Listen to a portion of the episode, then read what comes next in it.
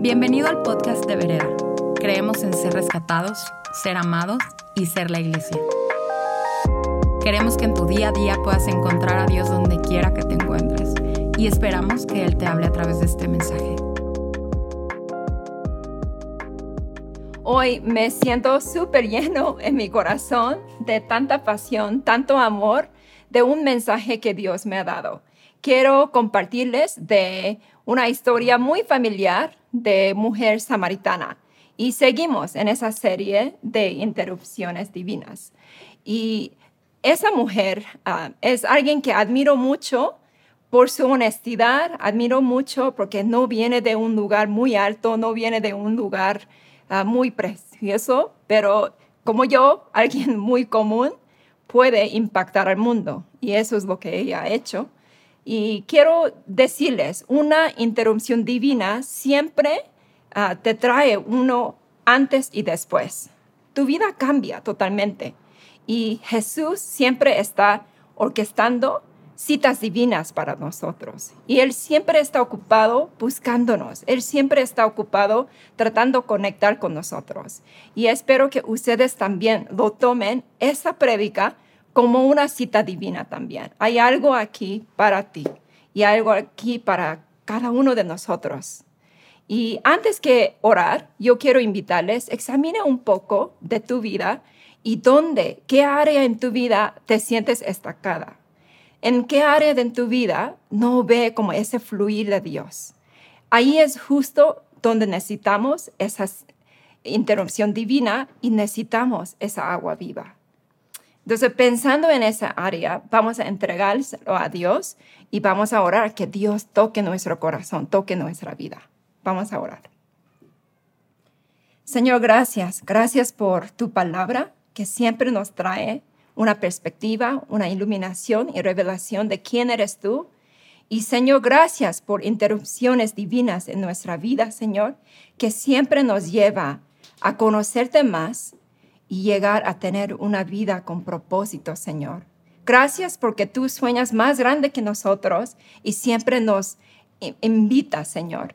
Gracias por darnos ese permiso de caminar contigo. Darnos, Señor, esa invitación para conocerte más, Señor.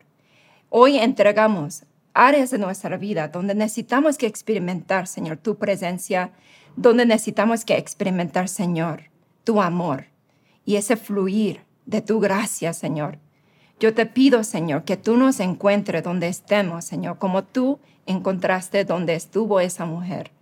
Y te pido, Señor, que tú nos traes, Señor, tu revelación, nos traes, Señor, esa intimidad contigo y a través de esa intimidad contigo que podamos ver y aceptar esa invitación de caminar, Señor, con una vida con propósito, Señor.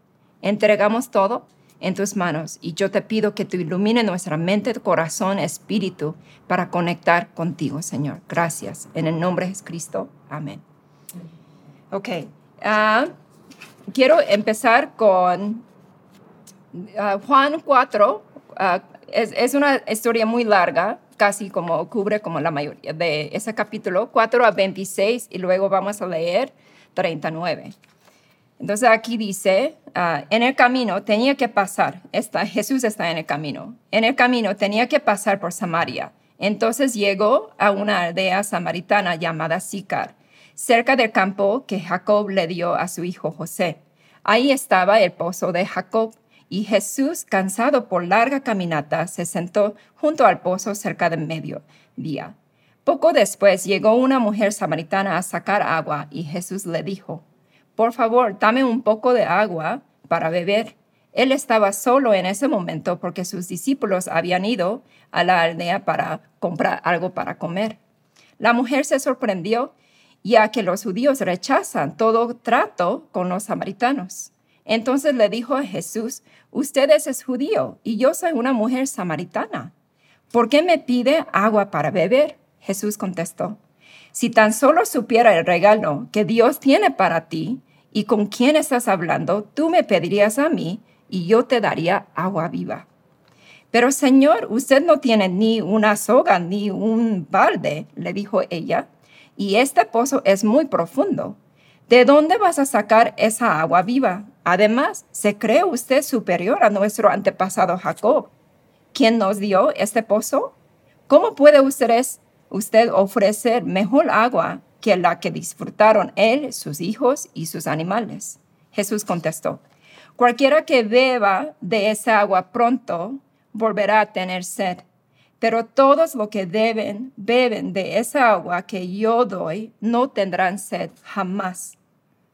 Esa agua se convierte a un manantial que brota con frescura dentro de ellos y les da vida eterna.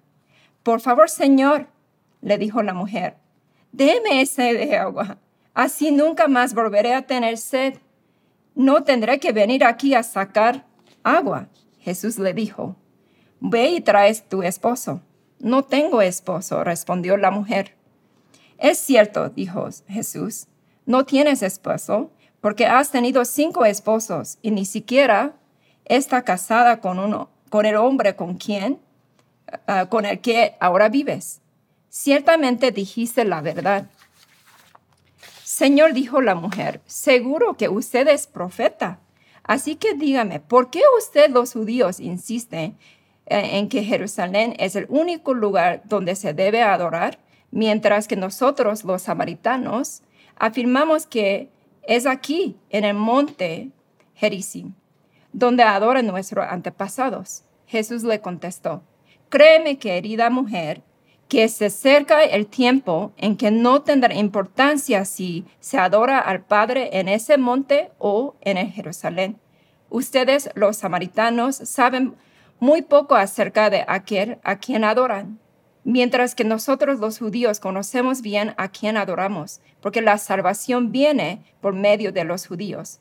Pero se acerca el tiempo, de hecho ya ha llegado, cuando los verdaderos adoradores adorarán al Padre en espíritu y en verdad. Y el Padre busca personas que lo adoran de esa manera. Pues Dios es espíritu y por eso todos los que lo adoran deben hacerlo en espíritu y en la verdad. La mujer dijo, sé que el Mesías está por venir y al que llaman Cristo. Cuando Él venga, nos explicará todas las cosas. Entonces Jesús le dijo, yo soy Mesías Muchos samaritanos de esa aldea creyeron en Jesús porque la mujer había dicho, Él me dijo todo lo que hice en mi vida. Bueno, pienso en esa mujer en su vida antes, antes que conocer a Jesús. Y era una mujer samaritana y los judíos en esa época, pues no, no le gustaba como tratar con los samaritanos. Y de hecho, como desviaba el camino Ah, para hacia este, para llegar a donde necesitaba que llegar, porque no querían cruzar por Samaritano. Entonces ya era como un costumbre, ah, era el costumbre de evadir ese lugar. Y el hecho que en, en, capítulo, pues en verso 4 dice, en el camino tenía que pasar por Samaria. Y Jesús tenía que pasar por Samaria justo para cumplir su deseo de interrumpir su vida divinamente. Y no era por una razón geográfica, pero era realmente ah, algo misional de su corazón y quería conectarse con esa mujer. Y esa mujer, pues en ese primer siglo en Palestina, pues las mujeres no iniciaban divorcios. Y ya sabemos aquí, ella ya tiene como, ah, tenía como cinco divorcios, ¿no? Tenía cinco esposos.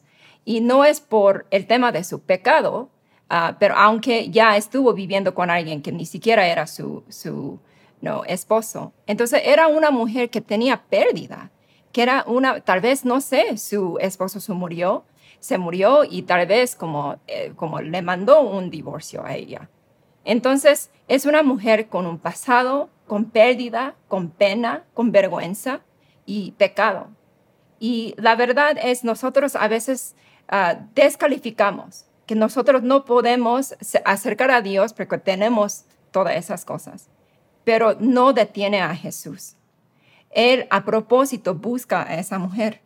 ¿Y por qué estuvo allí en media hora? No como en ese, eh, dice aquí, estuvo allí mediodía, ¿no?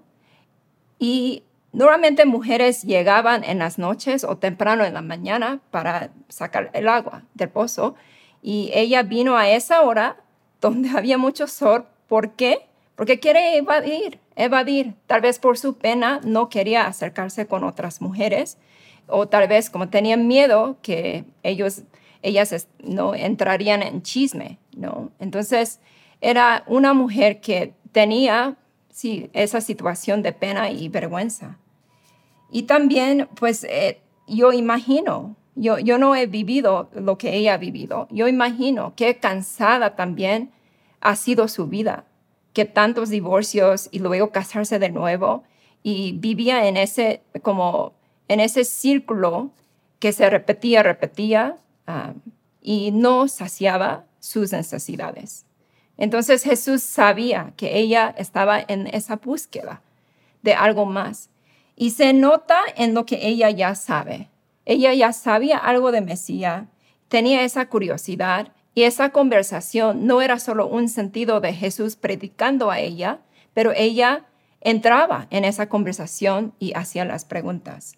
Y yo creo eso es lo, que, lo único que necesitamos, ese deseo de conocer a Dios más. Y yo creo ella estaba en esa búsqueda de algo más. Y Jesús contestó. Um, y esa intervención divina, cuando viene Jesús, uh, es algo no convencional, ¿no? No es común que un judío lo busca a una mujer samaritana en esa hora, en ese tiempo. Jesús rompe todas las reglas, cualquier barreras que tenemos, que sea nuestro pecado, pasado, pena, pérdida, no importa. Jesús va a romper todas las barreras para alcanzar a nosotros. Y eso es su corazón. Él siempre está buscando a conectar con nosotros.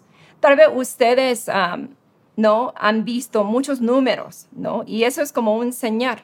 Ah, repite, para mí yo siempre veo 4, 44 en donde sea, siempre.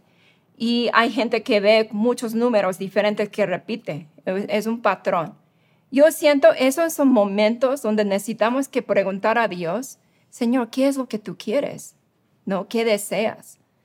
Y justo es como una señal para tomar una pausa para conectar. Porque qué tal Jesús vino preguntándole a esa mujer por agua y ella le da y se va, se termina la interacción ahí, se termina su vida allí. Y a veces siento que eso es lo que pasa. Él está llegando como a esa interrupción divina, pero nosotros para por no entrar en esa conversación y seguir comunicando con él para llegar a conocerlo más, se termina allí. Entonces realmente es aprovechar esos momentos y hacer las preguntas para conectar con Dios.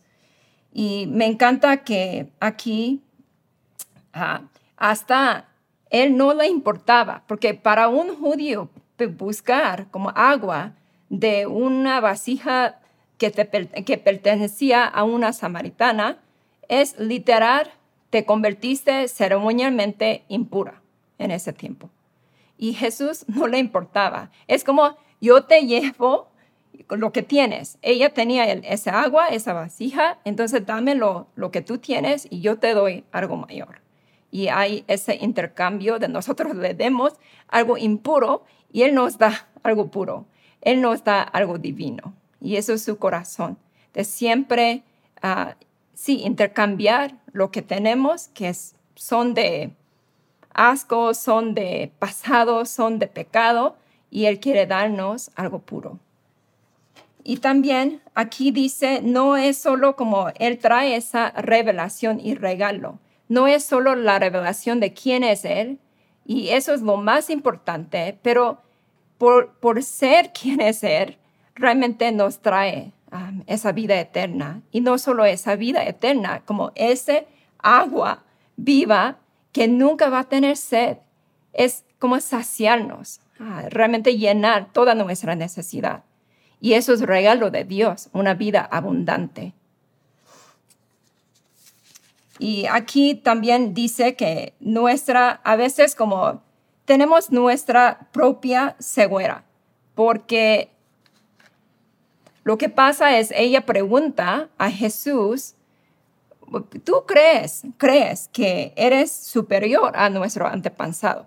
Entonces ella ya tenía esa imagen de, de Jacob como un hombre honorable, ah, una historia grande y a veces nosotros por proteger o agarrar de algo que en nuestros ojos es súper grande, que no ve realmente qué es la realidad y no ve uh, qué es más importante. Entonces realmente es como a veces es el tema de renunciar lo que nosotros pensamos es importante o las prioridades que tenemos en nuestra vida es justo entregarle a Dios y poder recibir una perspectiva diferente. Porque en su vida, como Jacob, era como lo más grande, lo más ¿no? importante y lo más, uh, sí, como superior. Y Jesús le dice que yo soy Mesías al final. Y también es interesante en versículo 15, ahí dice, pues deme de esa agua, así nunca más volveré a tener sed y no tendré que venir aquí a sacar agua. Y su conversación no está iluminado como al instante. Y a veces como hay un proceso de llegar, ser iluminado y recibir esa revelación de quién es Dios. Y Jesús está disfrutando esa conversación a llegar a esa revelación mayor. ¿no? Y lo está viendo como ese agua que algo literal, algo tangible y no se entiende esa parte de vida eterna, ¿no? Y a veces nosotros también estamos limitados en nuestra propia sabiduría de entender su palabra, pero Él sigue con nosotros, no nos rechaza, no, no, eh, tiene mucha paciencia y sigue en ese camino de proceso de revelar más a nosotros y darnos el regalo también. Y Él nos persigue. Y me encanta que Él va directo, ¿no? Directo de algo que ella quería evadir tal vez y esconder. Jesús no tiene miedo de nuestro dolor. Jesús no tiene miedo de nuestro pecado, no tiene miedo de nuestro pasado y nuestra pérdida y la pena. Y Él directo a esos lugares. Y siento que a veces así somos, como esa mujer, queremos evadir esa área que no quiero no reconocer, esa área que me causa tal vez una pena, me causa un dolor, y Jesús quiere entrar allí. Y no es como invitar a Jesús, pero realmente no permitirle entrar en esos lugares privados cuando Él quiere ir directo allí, no tiene miedo.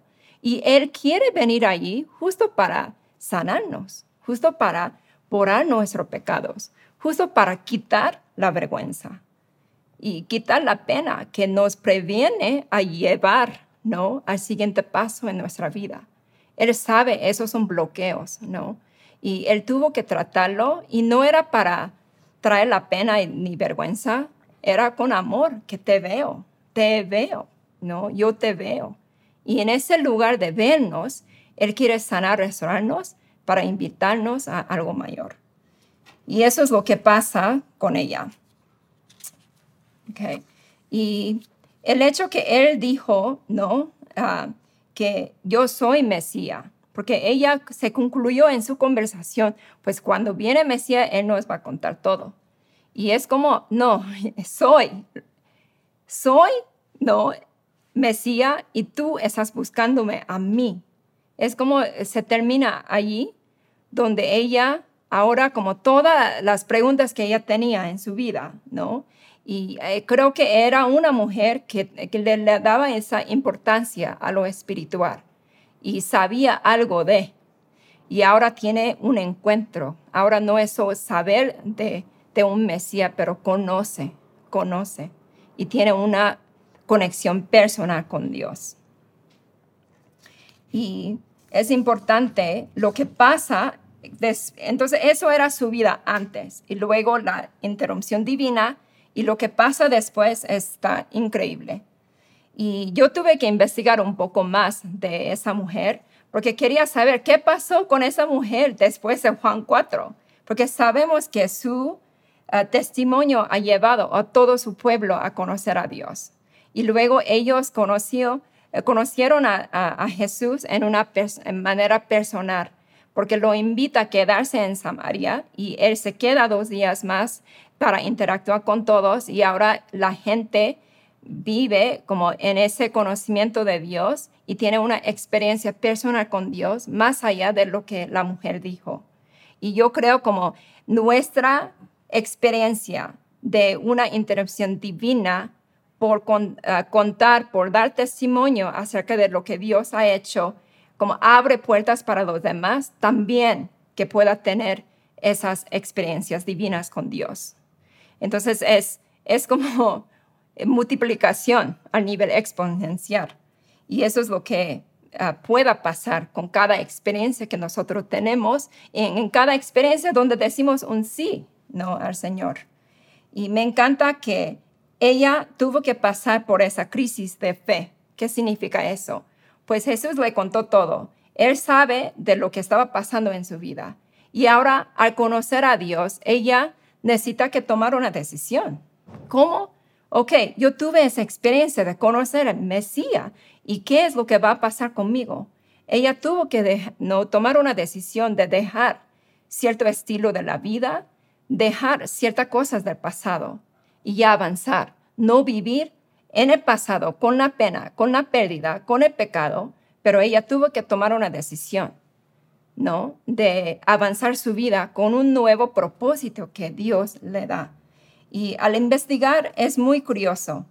Ah, ustedes pues eh, conocen que nosotros tenemos la fundación El Pozo de Vida.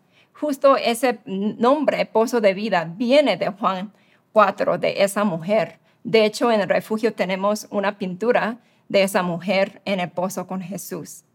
Y al investigar un poco más de esa mujer, ella tiene un nombre, se, llama Fotini, Santo Fotini, es una de los santos y en su historia ah, ah, demuestra que ella con sus cinco hermanas y con sus dos hijos empezaron a viajar, a predicar. Entonces vivía una de una vida apostólica, era evangelista, era misionera y hasta llegó a como compartir el evangelio en África y también recibió pues mucha persecución por no ah, por lo que ha hecho en esa época toda pues el ruido que ella estaba causando en ese tiempo.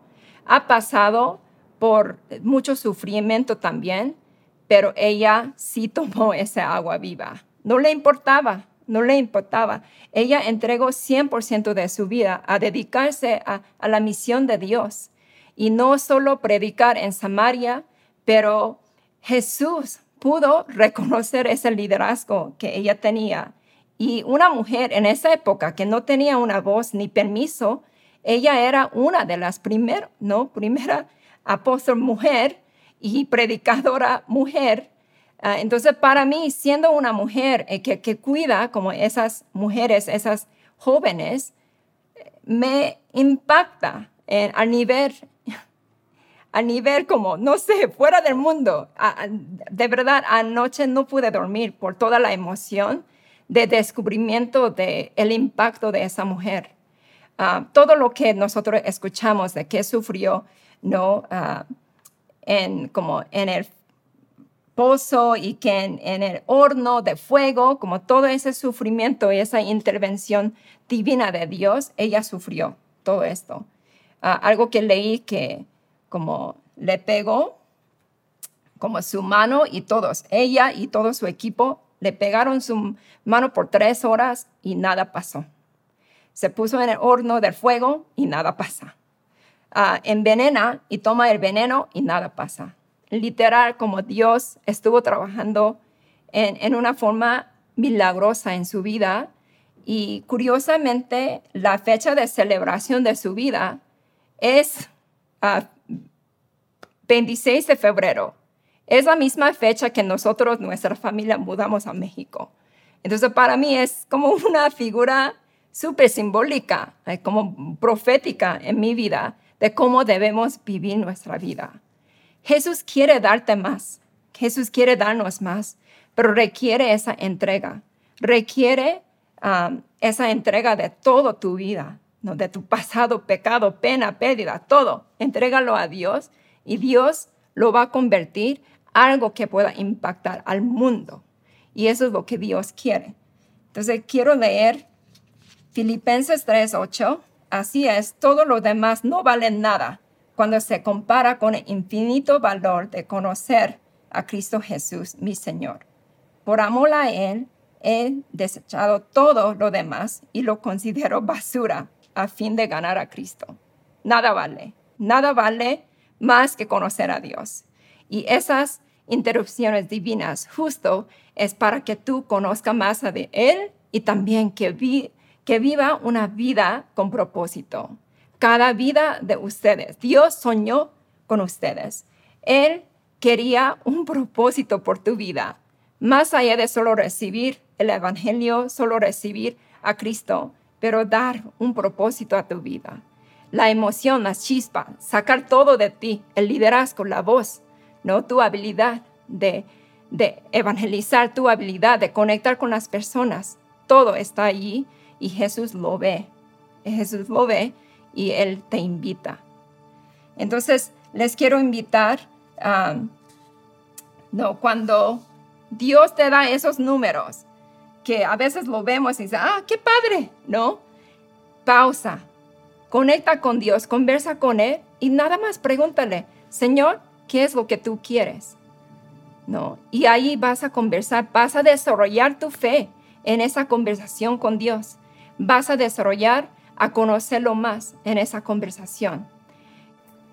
Mi vida son sucesiones de muchas interrupciones divinas. Pero una de las interrupciones más grandes que yo he experimentado es cuando mi papá se enfermó de cáncer y en ese tiempo, viendo todo su sufrimiento y su deseo de conectar con las personas, deseo de invitar a las personas que conozco a Dios, yo dije un sí a Dios, esa invitación de ser, vivir una vida misionar. Y creo que es la mejor decisión que tomé yo no estaría en México si no fuera por esa decisión, ¿no? Entonces, cuando Dios te invita, ¿no? A través de esas intervenciones divinas, dile un sí. Es la mejor decisión que tú vas a tomar y Dios va caminando contigo, conversando contigo para que tú llegues a vivir una vida con propósito. Con esto vamos a orar, invitando a Dios que haga más interrupciones divinas en nuestra vida. Señor, gracias, gracias por tu corazón que nos persigue, Señor, que nada te detiene, Señor. Ni pecado, ni pasado, ni pena, ni pérdida, Señor. Que tú nos ve ah, a través de todo esto, Señor. Y tu deseo es revelar, Señor. Gracias, Señor, por esa revelación de quién eres tú. Y gracias, Señor, por esa invitación ah, para ver, Señor, un aumento de conocerte mejor y vivir una vida con propósito, Señor. Yo te pido, Señor, que tú nos bendice con más interrupciones divinas, que podamos experimentar esa agua viva en todos los aspectos de nuestra vida. Y te damos toda la gloria, Señor. Y queremos seguir contigo, conversando contigo, caminando contigo. En el nombre de Jesús. Esperamos que este mensaje haya aportado mucho a tu vida. Puedes buscarnos en redes sociales como vereda.mx. Gracias por escuchar y te esperamos en nuestros servicios del domingo.